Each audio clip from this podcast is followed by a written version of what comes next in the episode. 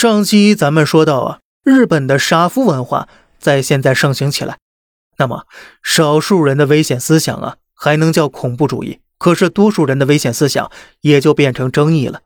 所以现在，日本社会已经冠冕堂皇的讨论杀父理论了，甚至想要更加优雅的杀掉老年人们。最近，日本长篇电影《七五计划》荣获金摄像机奖特别提名。说明啊，电影价值观是被日本主流媒体和政治正确认可的。电影拍的什么呢？老年人安乐死。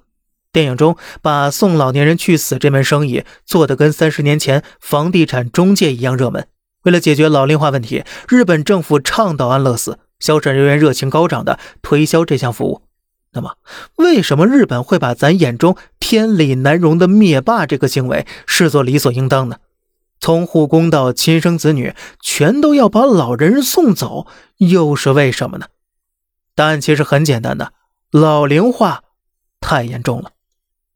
日本每三点五人中就有一个六十五岁以上老人，如此庞大的群体占用大量社会资源，拖垮了年轻人。拿护工举例，这个职业几乎成为日本杀人狂魔的重灾区了。那么为什么呢？护工与老人的比例以一比三为价，但日本的情况是一比六。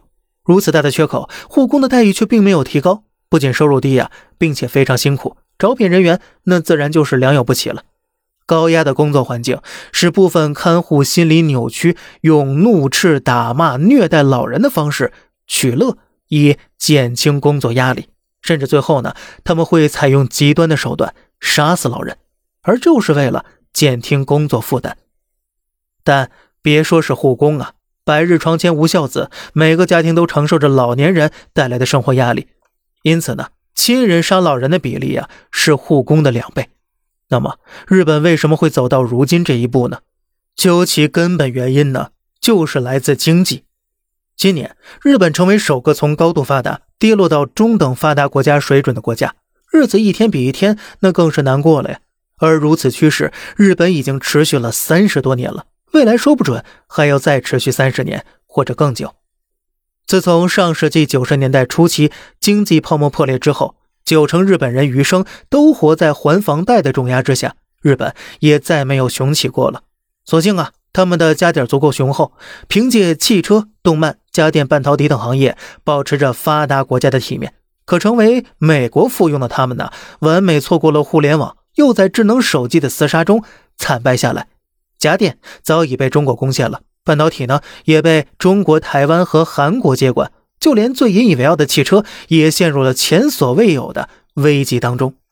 根据韩国汽车协会数据，二零二一年从日本进口的汽车零部件从两千年的百分之四十五点五下降到了百分之十一点六，可谓可怜呐。您发现了吗？没有年轻人的日本是没有未来的，拼命想要挽住的现在，却要由父辈的生命作为代价。日本的老龄化问题是他们自己的一面镜子，映照出了他灭霸恐怖主义的一面。但同时呢，咱们中国也要记住呀，那也是我们要引以为戒的一面惨痛的镜子。